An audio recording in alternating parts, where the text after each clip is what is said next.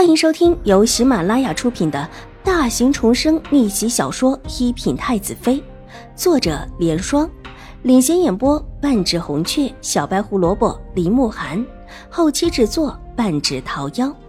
喜欢宫斗宅斗的你千万不要错过哟，赶紧订阅吧！第一百零九集。齐天宇醒来的时候已经是傍晚时分，眼前依然一片黑，伸手用力的扯了几下，才把套在头上的麻袋给扯掉。看到已经昏暗下来的天空，整个人眼前直冒金星，伸手摸了摸自己的额头，已经肿了起来。齐海这时候也醒了过来，同样扯下麻袋之后，看到齐天宇鼻青脸肿的样子，惊得大叫起来，急忙爬起来。大哭起来，大公子，你怎么了？大公子，闭嘴！齐天宇厉声道，伸手按着额头坐了起来，全身上下像是被人踩过一般的疼痛。大公子，我们是不是被人暗算了？为什么会有人暗算我们？齐海也跟着爬起来，一手捂着腰，哭着道：“莫名其妙的被人打了一顿，最主要的是。”居然是谁打的也不知道。走，我们回去。齐天宇知道自己就算是想找，恐怕也找不到，否则就不会对自己套了麻袋再动手。困难的扶着一边的树站起来，一只脚才踩到地上，却疼的急忙缩了起来，不知道自己的腿骨怎么样了。大公子，您没事吧？奴才扶着您。齐海抹了抹眼泪，也跟着站起来，一边扶着齐天宇。无奈他自己也不怎么样，脚也不知道撞到了哪里，脚下微跛。齐天宇咬咬牙，扶着小厮走出来。他明天一早就要去京城。奴才回去请大人查清楚。不用了，必定是宁远将军。齐天宇的眼中闪过一丝阴冷。在江州府，说还有谁敢跟知府府上动手？除了秦怀勇，还真没有什么人。必然是秦怀勇派人跟着秦婉如，然后发现自己追着秦婉如的事情。这事说起来，自己也心虚。齐天宇不敢再生是非，他这一次上山原就是偷偷摸摸的，并不想自己父亲知道，这闷亏也只能够吃了。不过齐天宇怎么也料不到。这种倒霉的被打，并不是最后一次。看着这主仆二人离开，疏影后才出现了两个侍卫的身影。两个人对望了一下，无声无息的离开，向自己的主子禀报去了。秦婉如并不知道齐天宇从自己这离开之后，被套麻袋狠狠的揍了一顿。不过齐天宇第二天离开的消息传过来的时候，他还是很高兴的。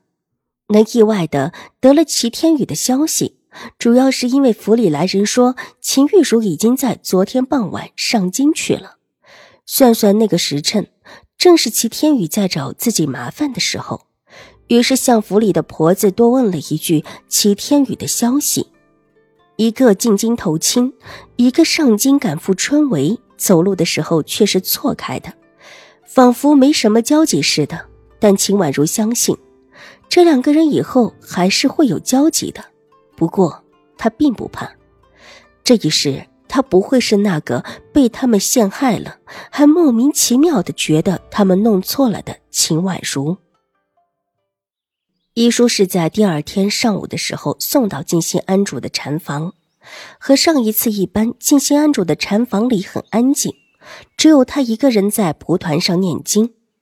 秦婉如被带进来之后，选了另外一个蒲团坐下，拿起手边的医书，仔细的看了起来。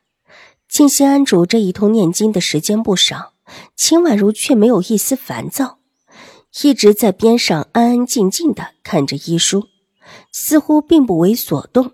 其实有女尼进来，问他是不是用膳，他也只是摇了摇头。屋内一片安和，安和的似乎叫人忘记了午膳。静心安主没有停下，秦婉如也没有离开。待得静心安主停了念经的声音，睁开眼睛，目光平和的看着秦婉如，秦婉如才放下手中的医书，恭敬的向着静心安主一礼，然后把自己手边的医书呈上。你真的想学医？静心安主看了看医书，问道：“我真的想学。”秦婉如抬起头，目光清澈的看着静心安主，态度坚决。学艺其实挺辛苦的，师妹之前觉得你合适，其实凭你一直不觉得合适。蒙明秋师太垂爱，一定竭尽全力。秦婉如目光之中露出几分灼灼的殷切之意。这事儿。你还是去问问他自己的意思吧。金心安主无奈的摇了摇头，伸手往外斜斜一指，笑容含蓄：“需要我让人带你过去吗？”“不用，多谢师太。”秦婉如微微一笑，又是恭敬一礼，然后站起身来：“ 介不介意帮我带份午膳过去？”金心安主笑了。这样聪明而有耐心的孩子学医术是最好的。况且师妹之前也发现这个孩子很有天赋，就不知道师妹现在心意如何。师妹也是一个孩子脾气，之前一心一意的想收秦婉如为徒，这个时候却又不愿起来。不介意，秦婉如点头应下。武山就在门外的石栏中，清月过来提着。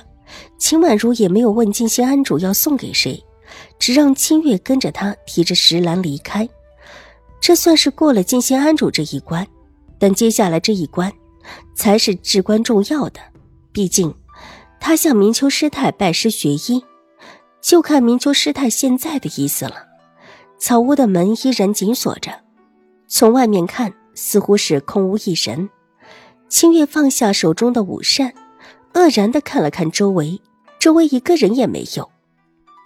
小姐，这不会是明秋师太住的地方吧？应当是。秦婉如点了点头。她之前在静心庵里见到过明秋师太，如果不是那一次偶然的机会，她也不知道明秋师太居然没住在静心庵，而是住在这儿。可。是没人怎么办？是午膳送哪儿？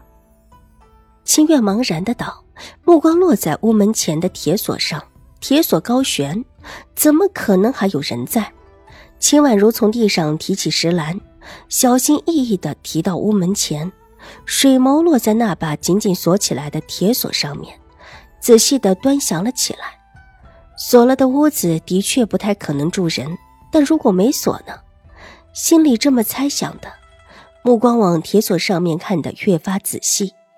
待得看清楚，脸上不由得露出一丝会心的笑意，嫣红的唇角微微一勾，倒是他上一次忽略了，伸出手搭在了铁锁上，用力的一抽。本集播讲完毕，下集更精彩，千万不要错过哟。